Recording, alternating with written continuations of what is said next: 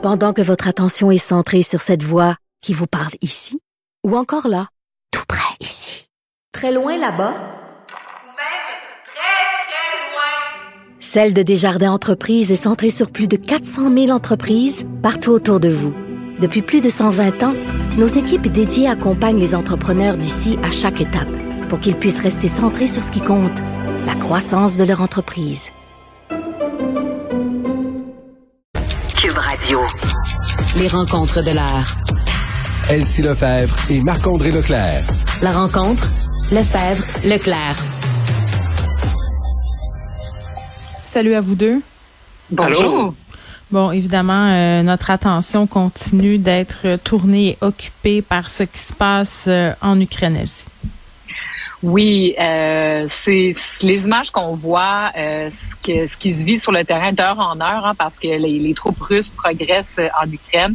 Euh, on n'aurait jamais pu euh, penser que ça soit possible euh, aujourd'hui en 2022, même il y a encore quelques semaines. donc, euh, on pensait que M. Poutine faisait un genre de bluff pour peut-être raffermir ses positions puis assurer mm. que, que, les pays de l'OTAN et que l'Ukraine n'adhèrent pas à l'OTAN. Mais là, on est rendu vraiment dans l'occupation pure et simple de, de l'Ukraine. Euh, les troupes russes étaient près du palais euh, présidentiel là, ce matin.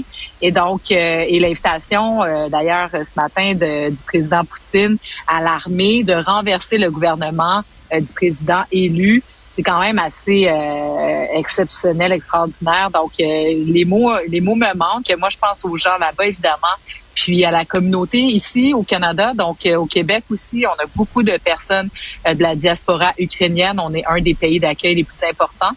Mm-hmm. pour cette immigration. Donc, on est vraiment de tout cœur avec eux, mais c'est mm. incroyable. On est vraiment, on retourne dans les pires années du régime soviétique, d'une conquête qu'on qu'on qu'on comprend pas, puis qui est, qui est vraiment l'agissement d'un homme mégalomane, qui euh, dictateur ultimement, qui, qui, a décidé de d'aller du tout pour le tout. Puis tantôt, euh, je discutais avec Vincent des répercussions là qui sont quand même euh, à plusieurs niveaux, notamment les fédérations sportives. Je disais aussi sur Twitter. Euh, puis c'est drôle parce que les gens, c'est comme si chaque petit geste comptait. Euh, il y a une auditrice qui travaille à la SAQ qui m'écrivait hier soir euh, qu'il y avait des courriels internes qui circulaient pour euh, boycotter les vodkas russes. Mm-hmm. On disait c'est pas grand chose. Philippe Vincent Foisy tweetait aussi sur les vodkas russes il y a quelques instants. On en a des excellentes au Québec. Hein? Euh, quand même, je tiens à le préciser, ce sont des gestes qui veulent pas dire grand-chose, mais des fois, on a l'impression de, de, faire quelque chose. Donc, je nommerai pas euh, de compagnie québécoise euh, qui fabrique des vodkas, mais vous les connaissez. Donc, voilà, plusieurs réactions. On s'attardera pas au sport parce qu'on en a parlé tantôt. Mais Marc-André, il y a Jean Charret qui a écrit une lettre sur la guerre. Oui, donc hein, tout ça, et on, il y a encore des liens avec avec la course conservatrice. Euh, tous les mhm. jours, il y a du nouveau. Et là, Jean Charest, il a sorti sa plume, lettre ouverte. Euh, entre autres, là, M. Charest dit il ne suffit pas pour un politicien de se présenter devant le microphone pour déclarer que notre force réside dans notre diversité. Donc, c'est une pointe directe envers euh, Monsieur Trudeau. Euh, il y a beaucoup de gens qui me disaient ce matin, ben, ça serait le fun que Monsieur, c'est fun que Monsieur Charest nous donne son point de vue sur la crise que, que, que les gens vivent euh, en Ukraine, le, spectacle horrible qu'on voit présentement sous nos yeux. Mais peut-être ce serait bon qu'il commence par sortir pour nous dire s'il va se présenter ou pas à la course à la chefferie avant de nous donner, ses états d'âme sur la course, euh, sur, la crise et la guerre euh, en Ukraine. Mais encore là, on voit que même pour les politiciens, euh, mais il se positionne comme un chef, ben, comme un premier ministre potentiel aussi. Là. Moi, c'est ça que je vois là-dedans. Oh, oui, non, c'est ça, c'est ça l'objectif. Et là, présentement, M. Charest ne connaît pas encore les règles, fait qu'il peut pas faire une sortie en bonne et due forme pour montrer une mm. certaine stature des chefs d'État, comme tu me dis, Geneviève. Donc là, il doit prendre sa plume à titre d'ancien premier ministre du Québec pour euh, mettre sa voix, pour proposer mm. euh, des idées, pour montrer que comme comme nous tous, euh, Québécois, Canadiens, bon, on regarde ces images-là avec horreur et que M. Charest n'est pas insensible à ça. OK, on se parle du tweet très controversé de Marlène Jennings. Hier soir, j'ai vu ça passer, elle sait, puis pour être honnête, c'est un cas où je me suis dit, hey, je me mêle pas de ça. Ben, non, mais ça me démangeait, ça me non, mais ça m'a tellement mis le feu là. Explique euh, de quoi il en retourne, Elsie. Bon, donc euh, pour connaître euh, Madame Jennings, il faut savoir qu'elle a été députée libérale euh, fédérale, donc dans le parti là, de Justin Trudeau pendant plusieurs années, et donc elle est élue à Montréal dans l'West Island. Et elle est une ardente, farouche défendresse des droits de la communauté anglophone au Québec.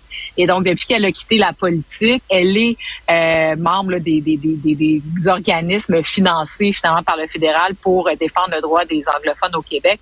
Et là, elle a dérapé complètement parce qu'elle interpelle le premier ministre François Legault, le premier ministre, pour nous, euh, pour lui, euh, pour faire un parallèle ultimement avec la crise en Ukraine et que mm. M. Legault défend la démocratie en Ukraine et comment peut-il enfreindre les droits euh, des, Québécois, de tous les Québécois avec la, la, nouvelle loi 101, la loi 96. C'est la, même affaire. C'est la même affaire. C'est épouvantable. Mais c'est c'est à ce point, sais, on devrait pas en parler, mais je trouve important d'en parler. C'est pour montrer à quel point ils sont dans une bulle, la communauté anglophone et certains de leurs leaders, en pensant que les droits des anglophones au Québec sont bafoués. Mon Dieu, il y a des hôpitaux, il y a des cégeps, il y a des écoles, il y a tout, euh, en, plus grand nombre même encore que le pourcentage de la population. Donc, il y a aucun espèce de droit qui est bafoué. Puis là, ça va faire, à un moment donné, de crier justement à la diffamation, au racisme, à l'exclusion, à tout non, mais ça n'a pas de sens. c'est de la récupération dégueulasse, là. Je veux dire, c'était épouvantable d'utiliser ce qui se passe ça fait des années que ça dure. Ben, c'est ça, sauf que là, tu vois, elle est allée trop loin parce que là, elle a touché le point faible de l'Ukraine. Mm. Mais ben, ça, ça, démontre la teneur de ses propos qui ont aucun sens depuis longtemps. Puis elle n'est pas la seule dans la communauté anglophone. À un moment donné, ça va faire, là. Ben, moi, je pense qu'elle devrait euh, s'excuser, euh, Madame Jennings, pour vrai. Euh, puis là, en parlant de dérapage, j'ai une influenceuse, puis je vais pas euh, la nommer, qui hier comparait les. Elle, était. elle était dérangée par les sirènes de déneigement dans sa rue et comparait ça aux sirènes de l'Ukraine. Oh, Oh. Tu sais, là, des fois, quand je dis, mettons, hein, pense ça dans ta tête chez vous, dans le fond de ton sol, puis sais-tu quoi, ferme-toi là-dedans un peu, là. Hein? Il y a des gens qui ah sont en train de mourir, là. Il y a des seringues de déneigement, là. Bye-bye. Sérieusement. Et moi, Geneviève, quand, quand je travaillais en politique, là, puis je donnais des formations aux nouveaux candidats, là, moi, avec les médias sociaux, j'avais une règle. Après 8 heures, puis un verre de un verre d'alcool, plus de médias sociaux. Et ça, c'est le genre d'affaires qui arrivent fort C'est rare que les mauvais ces genres de tweets-là, là, euh, vraiment qui n'ont aucun sens, arrivent à 2h15 de l'après-midi. Mm. Ça arrive tout le temps, genre à 21, 22h ou 23h. C'est vrai? Euh, je, je, que tout le monde devrait se mettre sur règle-là. Je rajouterais une petite règle à ta déontologie euh, de médias le tweet ou le, le, le, tweet qui te fait trop plaisir, là. Tu sais, celui que tu fais tu es dire celui-là, tu devrais pas le faire. Pour vrai. non, mais, mais, non, mais pour vrai. Puis moi, je, je, je remarque, j'essaie, quand je suis une mauvaise humeur, tu sais, on a des moins bonnes journées, là. Il y a des journées, je file pour me battre, là. Comprenez-vous ce que je veux dire? Je suis une mauvais poil, tu sais. Dans ce temps-là, j'essaie d'éviter de répondre euh, sur les médias sociaux aux attaques ou de faire des commentaires ou des grandes sorties ou, tu sais, là. Tu sais, euh, ma deuxième règle. Oui. Ma deuxième règle, c'est qu'il n'y a rien qui se compare à Hitler. OK? Puis là, je ah, pense qu'on peut même vrai, aussi.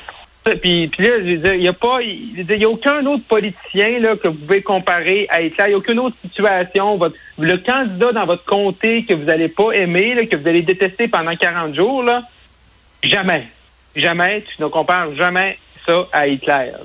Il y a des gens qui font des rapprochements en ce moment avec M. Poutine. J'en parlais tantôt avec un spécialiste qui disait que ça avait pas vraiment de bon sens, même s'il y avait eu quand même toute une question, puis qui continue d'en avoir une en Ukraine par rapport à, la culture ukrainienne. Il y a une certaine forme de génocide culturel, mais tu sais, c'est en Allemagne nazie, il y a eu une, une, extermination, euh, mm-hmm. puis une mécanisation de la mort. Je veux dire, sans, je pense pas qu'on va revoir ça. je comprends que les gens sont tentés de faire ce parallèle-là, mais quand même, euh, il y a des nuances importantes. Là.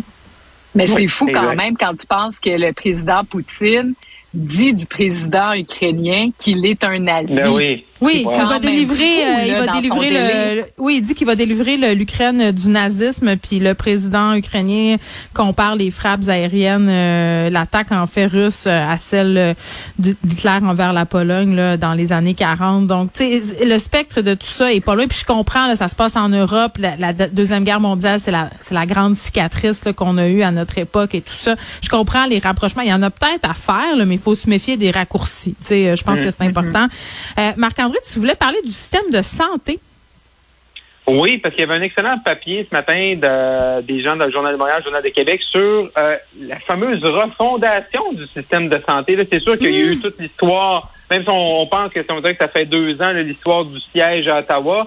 Là, depuis 48, 72 heures, c'est sûr a toute l'attention du côté de l'Ukraine. Mais euh, on sait que ça s'en vient, là. Ça s'en vient du côté du gouvernement de repenser, refonder notre, système de santé.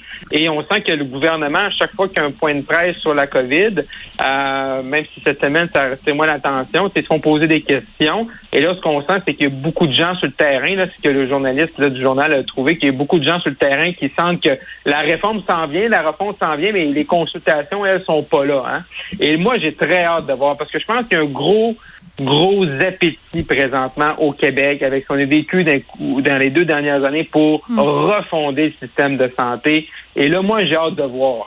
C'est est-ce que M. Dubé, M. Legault vont arriver quelque chose de costaud ou OK, là, tu sais, souvent, ils nous parlent comment Clic Santé, c'était la plus belle invention, peut ouais. tranché. mais, mais oui. C'est vrai. Vrai, mais Legault, Legault nous présente vraiment M. Dubé comme étant l'homme de la situation là, qui est à la fine pointe de son époque. Là. Ah oui, nos exact, exact. C'est correct le cycle santé, puis c'est vrai que moi, quand je suis allé prendre mes trois rendez-vous pour mon vaccin, c'était numéro un. Mais c'est pas juste ça le problème. Non. C'était juste ça le problème. Euh, ça serait facile à arrêter, puis on aurait déjà un projet de loi. exact. moi, je trouve qu'il y a beaucoup de pression. Les attentes sont très élevées. La pression M. Dubé fait qu'ils peuvent pas, ils n'ont pas beaucoup de, de marge d'erreur là-dessus. Fait que je pense que c'est un dossier qui est extrêmement important parce qu'on sent que la pandémie, c'est on tire vers la fin. Le 14 mars, il y a beaucoup de mesures qui vont être enlevées. Fait que c'est un dossier que, qui va être à surveiller là, dans les prochaines semaines. Là. Puis j'ajouterais que dans ce sens-là, euh, on voyait hier dans le journal de Montréal le financement des partis politiques. On voit qu'Éric Duhem a fait le plein au mois de janvier, février, des dons, euh, puis mm-hmm. des petits dons, c'est-à-dire qu'il y a beaucoup de gens qui ont donné, ça fait des militants. Et Éric Duhem va arriver euh, d'un point de vue philosophique avec des positions très tranchantes, notamment sur la santé et l'apport du privé en santé. Puis on sait que mhm. Jean Charest, les libéraux avaient essayé d'amener du privé en santé. Puis donc, euh, le, modèle québécois, ou en tout cas la société, avait rejeté cette idée-là parce qu'évidemment, c'est une idée euh, qui semble qui semble belle à première vue, mais tu sais, je veux dire, il n'y a pas, pas plus de médecins au bout de la ligne. Donc, on paye, ou en tout cas, bref, ça, on aura le débat sur le privé en santé. Mais tout ça pour dire que ça, ça va donner ça va donner beaucoup de pression à, à François Legault Christian Dubé, comme le dit euh, Marc-André, parce que là, en plus, par la droite, Éric Duhem va amener cet enjeu-là, puis lui, il mm. surfe sur un élan de popularité à l'heure actuelle. Ben, écoute, Donc, oui, parlons-en euh, parlons-en de cet élan-là, Elsie, de popularité, là, euh, ce financement des partis Éric Duhem qui est ramassé depuis janvier. Je pense que c'est quelque chose. Est-ce que c'est 165 ou 195 000 ma mémoire? 195. ok, c'est ça. Parfait. Ma mémoire me jouait des tours. Euh, merci Marc-André. c'est très très inégal comparativement aux autres ah partis. là. Ils surfent vraiment sur sa popularité. Elsie, là, il ramasse. Il faut se demander qui donne si ça va se traduire en vote. Là, ça je le comprends, mais ben, quand même. Exactement, parce que tu sais, on a vu pendant le mouvement là, des camionneurs, il y a 20 millions de dollars qui ont été amassés par deux campagnes de sociofinancement. Il y a beaucoup de contributions qui venaient des États-Unis et d'ailleurs, mais quand même, il y a un bassin là au Canada, au Québec, de personnes qui se mobilisent puis le financement euh, le financement fait partie. Bon, le fait qu'il ait reçu beaucoup d'argent en janvier, février, puis que les autres partis en aient moins reçu, ça, faut prendre ça euh, comme c'est parce que les partis politiques établis ont des campagnes de financement planifiées. Donc, euh, par exemple, le Parti québécois qui était très bon l'an dernier, la CAQ aussi, c'est possible que janvier-février, il ait pas fait là, de, de relance puis de mobilisation, mais quand même, ce que ça montre, c'est que Éric Duhem, euh, un momentum. Éric Duhem, mm. de par ses présences médiatiques, euh, les gens euh, répondent à l'appel et ça, c'est pas à prendre à la légère, d'autant plus que c'est un parti naissant. Donc, lui-même ne devait pas s'attendre à ce que aussi rapidement il puisse avoir les raies aussi solides. Ça, ça veut dire qu'il va faire une campagne à l'échelle du Québec. Il va avoir des affiches électorales, il va avoir de la publicité dans les journaux, dans la radio, à la télévision. Donc, il va être un acteur très, très présent de la future campagne. Puis ça, on n'aurait pas cru ça possible euh, il n'y a pas si longtemps. Là, Donc, euh, c'est on le répète, son défi, ça va quand même être de perturber au-delà de la pandémie, parce que si on regarde le message d'Éric Duhem depuis des mois, ce n'est que tabler sur euh, l'insatisfaction, parler des mesures sanitaires et tout ça. Puis cet argent-là, parce qu'on le sait, hein, quand même, il s'est accoquiné avec certains mouvements qui sont réputés pour faire des campagnes d'autofinancement. Ça aussi, ça doit faire partie des raisons pour lesquelles il a réussi à amasser cette somme-là. Mais encore là, on peut se poser la question de la perduration dans le temps. Elsie, Mm. Marc-André, je vous laisse aller euh, pour cette petite fin de semaine enneigée. Tempêtes. Vive Oui, la puis-. Oui, ben toi aussi, tu t'en vas euh, en vacances. euh, Oui, donc, euh, donc, euh, repose-toi, puis on, on va se retrouver euh, de l'autre côté de tout ça. Reviens-nous reposer. Bye bye.